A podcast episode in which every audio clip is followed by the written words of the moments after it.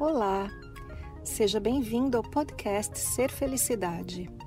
Meu nome é Kátia Simeonato e este podcast traz para você meus conteúdos na íntegra. Você vai receber tanto os vídeos mais antigos, que estão publicados no canal do YouTube, quanto os novos conteúdos, aulas, palestras inéditas e exclusivas. Aproveite! Você já notou como hoje em dia parece que a gente vive várias vidas dentro de uma vida só? Eu tenho essa impressão comigo mesma.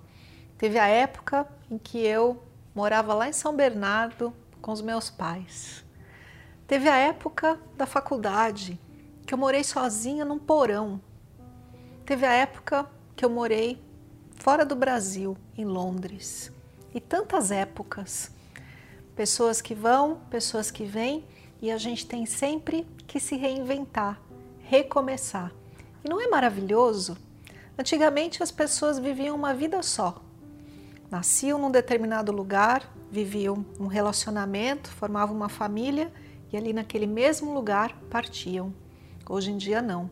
A gente tem tantas aventuras. Vamos falar hoje sobre o fim e o recomeço de uma vida dentro da mesma vida? Hoje eu trouxe aqui para gente, na nossa série Desafios sobre a autoestima, uma pergunta da nossa assinante Eliane. E lembrando, se você tem alguma pergunta para mim, nós temos agora um formulário de perguntas para facilitar minha vida, porque são muitas perguntas que vinham de tudo quanto era lugar, né? Do YouTube, do Instagram, do Facebook. Então a gente organizou.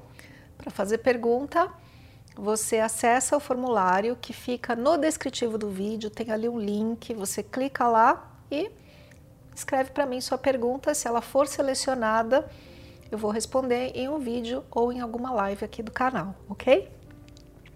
Então a pergunta da Eliane eu achei muito boa, porque a gente está falando de autoestima e ela pergunta assim: como recomeçar depois do fim de um casamento de 28 anos?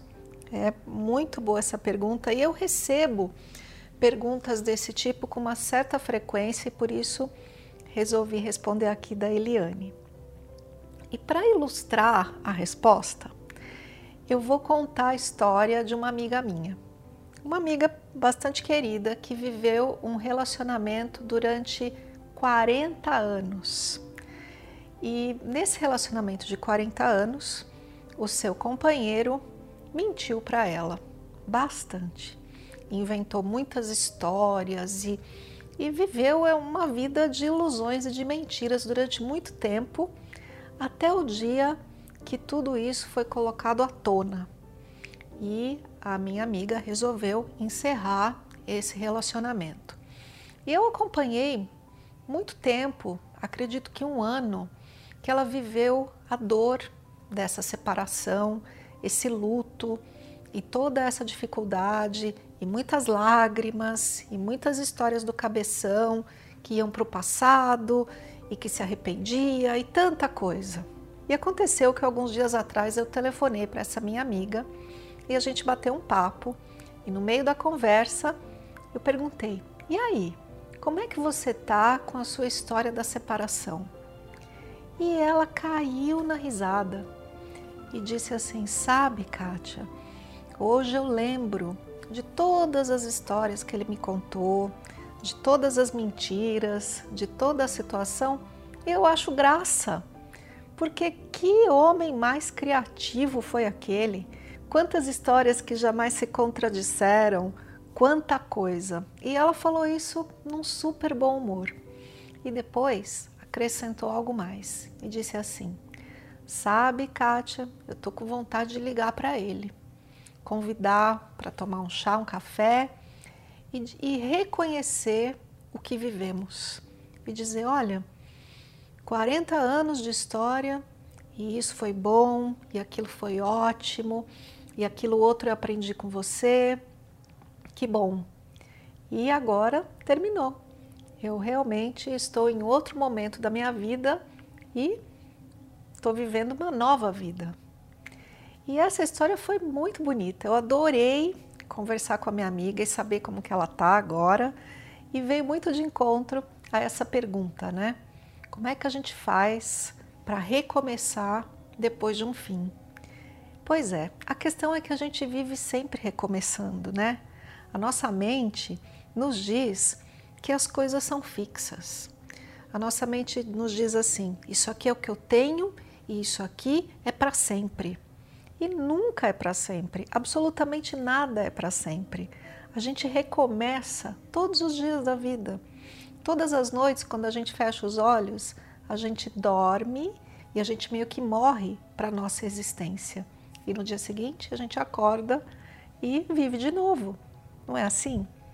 Se a gente tiver essa disposição de compreender que todos os dias é um recomeço, a gente fica um pouquinho mais preparado para todas as transformações da vida da gente.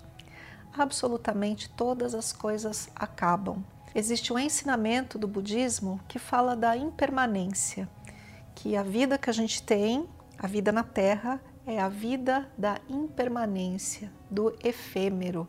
Tudo aquilo que surge está fadado a desaparecer. E assim com tudo. isso nos ensina, sabe por quê? Porque quem somos nós, senão o ser eterno? Cada um de nós é o eterno, é o ser vivendo a existência terrena. Só que eu às vezes explico isso, né? A gente é duas coisas ao mesmo tempo, simultaneamente opostas, né? É a contradição da existência, que não é contradição, é um paradoxo. A gente é o ser eterno, espiritual, vivendo dentro de um serzinho que é impermanente e que morre e que não é eterno, é o oposto disso. Só que quando a gente entra na vida da pessoa que a gente entra aqui, pela nossa educação, pelo jeito do que o cabeção funciona, a gente se confunde. E a gente conta para si mesmo a história de quem a gente é. E a gente diz assim: Vou contar a minha história.